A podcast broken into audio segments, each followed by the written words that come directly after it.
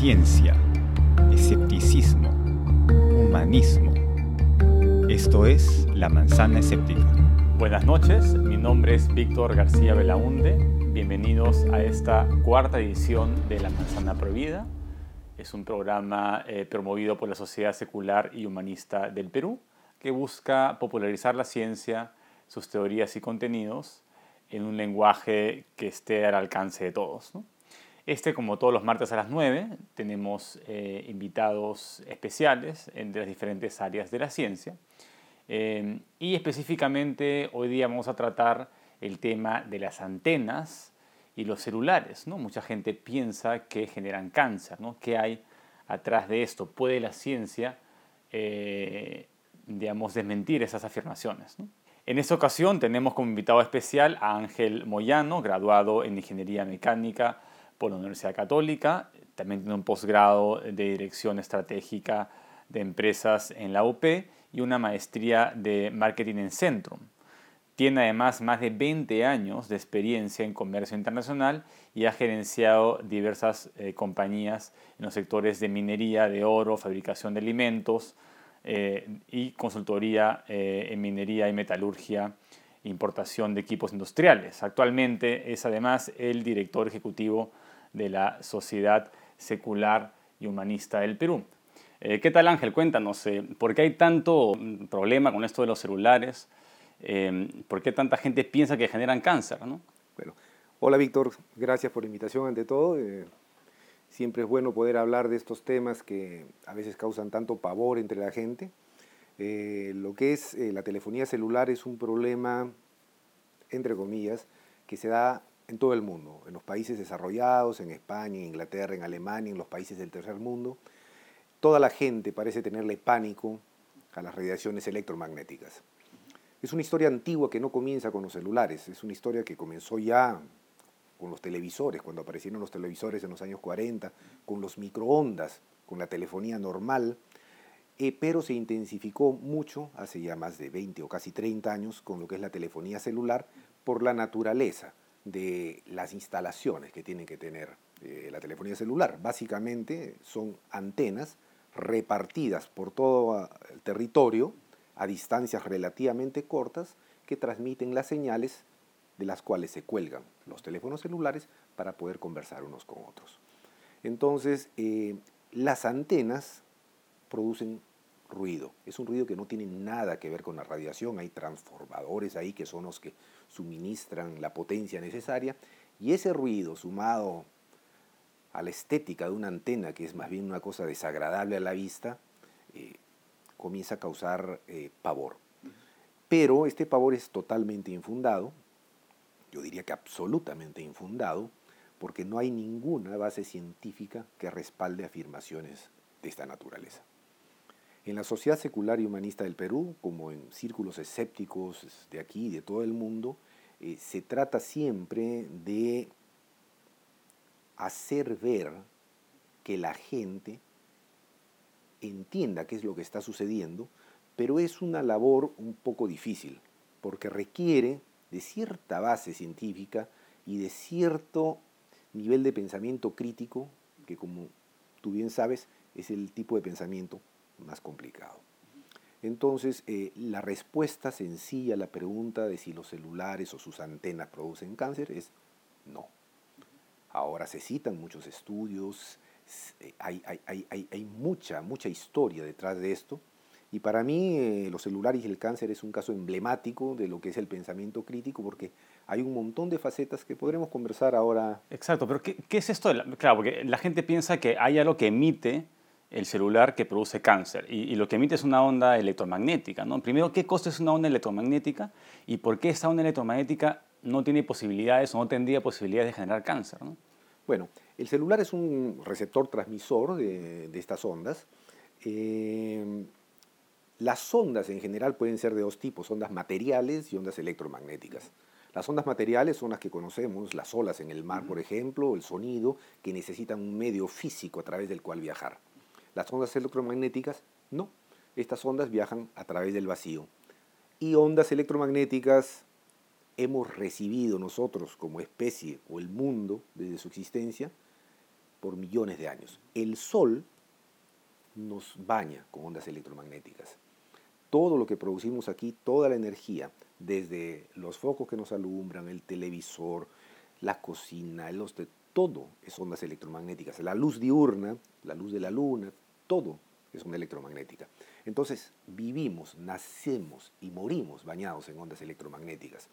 Si éstas causasen algún tipo especial de daño, no hubiéramos llegado a ser lo que somos. La Tierra sería un planeta muerto, sin vida o con vida, muy distinta a la que podemos imaginar, porque tendríamos que haber desarrollado algún tipo de barrera contra esas ondas. Un poco haciendo abogado del diablo, eh, digamos que las personas podrían creer que toda la vida hemos estado con ese tipo de ondas electromagnéticas, pero ahora que aparecen los celulares o las antenas es un nuevo tipo de onda electromagnética que puede generar un efecto distinto, porque no estamos acostumbrados tal vez a, a recibirlas. ¿no?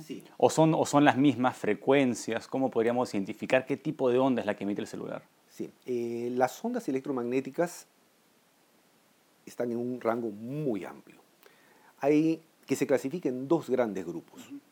Un grupo se llama las radiaciones o ondas ionizantes y otro el no ionizantes. Son dos grandes grupos. Hay un gráfico que aparece en pantalla en el cual la línea roja vertical que ustedes están viendo marca la diferencia entre esos dos grupos. Pero ¿cuál es la diferencia realmente? Hace más de 100 años, y esto fue el inicio de la teoría de los cuantos, la mecánica cuántica que es tan incomprendida hasta el día de hoy, se encontró que, o se descubrió, que las ondas electromagnéticas transmiten energía. ¿De qué depende la energía que transmiten? De su frecuencia, la cantidad de veces que vibran por unidad de tiempo. Entonces, mientras mayor sea la frecuencia, más energía tiene una onda electromagnética. Hay un límite de frecuencia en el cual la energía cambia de nivel. Encima de cierto nivel la energía es suficiente como para romper los enlaces moleculares. Por ejemplo, nosotros estamos hechos de moléculas, nuestro ADN son moléculas. Esas radiaciones ionizantes rompen las moléculas y podrían generar un cáncer. Es por eso que nos protegemos de los rayos X, de los rayos gamma, de los rayos ultravioleta en la playa, en el sol, esos son cancerígenos porque tienen alta energía. Pasada la línea roja vienen los de baja energía, no ionizantes. Estos no tienen la fuerza suficiente para romper ningún enlace. A lo sumo, las más altas de estas, de estas ondas pueden calentar un poco. Ese es el efecto del microondas. Mm. El microondas no va a producir cáncer, lo que hace es calentar la comida hasta cocinarla. mucha gente piensa que sí, ¿no? Y, no tiene microondas en su casa porque piensan que, hay unas ondas que no, invisibles que producen cáncer. No pasa nada. Y aún así, todos aquellos que tienen microondas en su casa, comillas, preocúpense porque es más energético que el de los celulares. Mm. Y la bombilla que los alumbra en su cama en la noche cuando leen su novela o ven su televisor es muchísimo más energética mm. que un entonces, un buen criterio científico sería ver eh, qué tanta energía llevan esas ondas y si la energía es poca, entonces eh, no habría ningún problema. ¿no? Por ejemplo, las, las moléculas o las células de esta manzana, los enlaces del ADN no se romperían con ondas de, poca intensidad, pero sí podrían ser afectadas con eh, gamma o beta o, ¿no? o las ondas que genera, digamos, una bomba nuclear. de hecho, ese es el criterio ese es el criterio, el criterio científico, el que separa un tipo de onda de la otra. Lo que pasa es que la ecuación de Planck, que tiene unos coeficientes y unos exponentes que, que la mayoría de la gente no va a entender, entonces es preferible tener ya una clasificación de ondas, que es la que aparece hasta en los libros escolares, y decir, por detrás de esta línea no pasa nada, por encima de esta línea, protéjanse colóquense plomo en, los rayos X o no se expongan al sol o usen protector ultravioleta. Esas son protecciones contra el cáncer, contra esas ondas electromagnéticas. Muy bien, muy bien. Entonces seguimos eh, con el tema de las antenas y los celulares. Estamos hablando sobre eh, esta cantidad de prejuicios que hay en torno a eh, las emisiones de los celulares. Inclusive estábamos conversando antes eh, sobre una cantidad de productos que se venden que no tienen ningún efecto, o por lo menos probado por la ciencia, y que sin embargo la gente consume porque piensa que esas ondas generan cáncer. No sé si nos puedes conversar un poco sobre el asunto. Sí, eh, antes de, ver toda esta parafernalia de productos que existe y de leyendas que se crean, hay un paralelo, una analogía que siempre me gusta hacer porque es muy visible. Ustedes imaginen que tienen una pared de concreto armado, con fierro adentro, de un metro de ancho, y que tienen que tumbar esa pared. Mm. Entonces, si ustedes tienen una bola de acero, por ejemplo, del tamaño de esta manzana, y ustedes de manera consistente, día tras día, con toda su fuerza, le van tirando con esta bola de acero a la pared, poco a poco la van a ir pelando, sacando un pedacito, afectando a la pared y quizás un día terminen tumbándola. Si repiten el experimento con pelotas de ping-pong, no lo van a hacer nunca. Por más que tiren pelota de ping-pong, nunca va a suceder. Esta es la diferencia de energía entre una onda electromagnética ionizante, una bola de acero que va a sacar un poquito y en algún momento tumbará la pared o la afectará, y una pelota de ping-pong, que por más que tiren, no va a pasar nada. Entonces, esta es la física, esta es la, ciencia, esto es lo que está demostrado. No rompen enlaces moleculares, por tanto, no produce cáncer. Sin embargo, cuando se expresa esto de manera formal, a través de estudios, que hay miles de estudios que dicen lo que acabo de decir yo, la gente tiende a no creerlos, porque el ruido de la antena, o porque conocieron una señora que le dio cáncer al cerebro, que vivía cerca de una antena, o porque fulano de tal que hablaba por celular le dio cáncer. Señores, los celulares existen hace más de 30 años y el incremento de cáncer al cerebro no es proporcional al crecimiento de cáncer. Y habría habido alguna relación. Claro. Entonces, no la hay. Sin embargo, todo este miedo, además, busca como pretexto que los científicos están pagados por las grandes transnacionales para que ellos sigan ganando dinero a costa del cáncer del pueblo, lo cual es totalmente falso. Lo opuesto sí sucede. Si ustedes buscan en Internet, ahora es tan fácil, eh, protección contra ondas electromagnéticas, van a encontrar cosas de lo más absurdas y de lo más caras. Por ejemplo, una pintura que cuesta como 900 soles el litro. El litro, no el galón, el litro. Que es una protección, pintura de protección contra radiaciones electromagnéticas. Mm. En algunos países usan cascos de aluminio, de papel aluminio como el de los chocolates, arman cascos con diversos diseños y caminan por la calle con esto, pensando que están siendo protegidos de las nefastas ondas electromagnéticas de los celulares. O venden artículos que protegen de las ondas electromagnéticas de los routers que todos tenemos en casa, o de las pantallas de nuestra laptop, que es un diferente producto, o del propio celular, que es una plaquita que se pega, todos productos caros, todos productos inútiles, todos una estafa pero que la gente acepta porque no entiende que no existe un fenómeno físico capaz de hacer que se genere el cáncer a raíz de una onda tan débil como la onda de los celulares y sus antenas. Entonces, esas empresas estarían aprovechándose de la ignorancia científica de las personas para venderles productos que a todas luces no funcionan. Sí, la respuesta es sí, totalmente inútil. Eso todavía yo podría perdonarlo, entre comillas, porque van a agarrar algunos incautos. Pero el miedo que se genera por artículos en los periódicos, uno busca en el Perú de vez en cuando uno u otro periódico, una revista seria, periodistas que creo que obran de buena fe, se acogen a rumores de estudios inexistentes o de estudios que ya han sido eh, rechazados por la comunidad científica por, porque tienen vicios de proceso, vicios de método, esto está mal, siempre sale el mismo estudio. Un estudio del año 2011 dice que podría haber cáncer y y sale la noticia y la gente se preocupa y, asociaciones de padres de familia diciendo que en este nido eh, no debería haber este, routers o que está muy cerca, eso causa un perjuicio a la sociedad. No, claro, yo, me imagino que la gente invierte primero en tecnología y en tecnología para protegerse de la tecnología y sin saber qué es, qué es verdadero. y hay, y hay, hay, algunas afecciones, tú eres psicólogo y sabes muy bien de esto, eh, por ejemplo, hay una hipersensibilidad a las radiaciones electromagnéticas. Gente que tiene dolor de cabeza, no puede dormir, eh, una serie de, razones porque están asumiendo mm. que eso les va a suceder porque hay una antena cerca.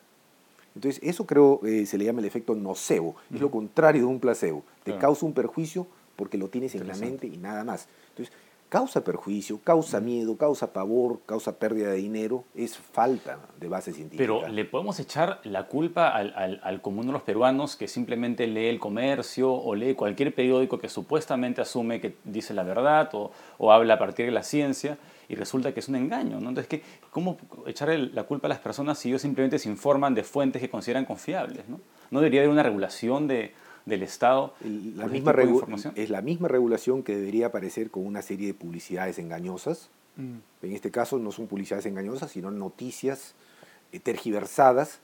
No culpo a muchos periodistas que repiten lo que escuchan en medios internacionales, a los cuales tampoco culpo porque es una falta de base científica, ni a la gente que es una víctima de la credulidad de leer o lo que aparece en un periódico tomarlo como cierto.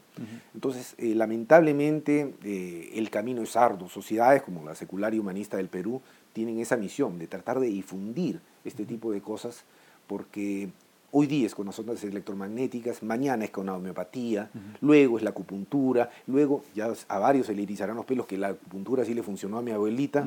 No. Entonces, hay que poner las cosas en su sitio, es una labor tenaz que hay que tener, nosotros como sociedad lo, intentamos, pero este, sabemos que el camino es muy, muy largo, a pesar de todos los avances. Qué bien. Em, ¿Y qué nuevos proyectos, eh, un poco para contarles a, los que nos escuchan, digamos, cuál es el objetivo de la sociedad secular y humanista del Perú y, de qué manera eh, los podrían seguir? Digamos? La sociedad secular y humanista, como, como bien sabes, es, es bastante nueva Recién, hace poco menos de un año, estamos comenzando a tener actividades un poco más intensas, todas relacionadas con los principios básicos del humanismo, que es tener al hombre como el, ser importante, o sea, nosotros somos los importantes, no es egoísmo, es el ser humano.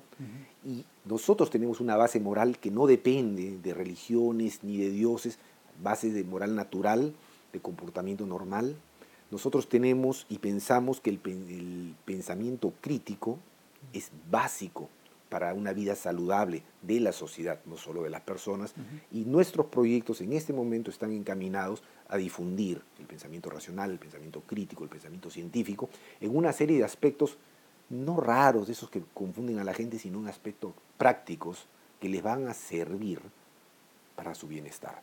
Entonces, tenemos, por ejemplo, conversatorios que hacemos mensualmente en diferentes locales.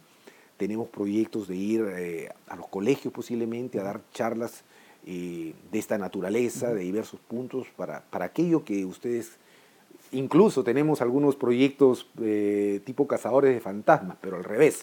O sea, vamos a ir a aquellos lugares que parecen hechizados en donde hay fantasmas para demostrar que no hay tal, porque todo eso ayuda a quitar ese pensamiento mágico que puede sonar romántico, pero al final consideramos que es nefasto para la sociedad. Yo creo que es importante, eh, y eso lo vamos a intentar hacer acá también en la manzana prohibida, es eh, difundir buena ciencia, las últimas teorías científicas, los, sustentos que hay para, para decir lo que, lo que decimos, eh, y también cuestionar todas esas creencias que de alguna manera contradicen la ciencia y que en sí mismas no tienen una, una explicación ni un sustento válido. ¿no?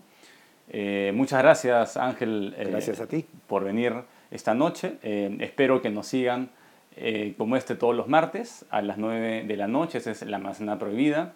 Mi nombre es Víctor García Belaunde y nos vemos la siguiente semana. Chao.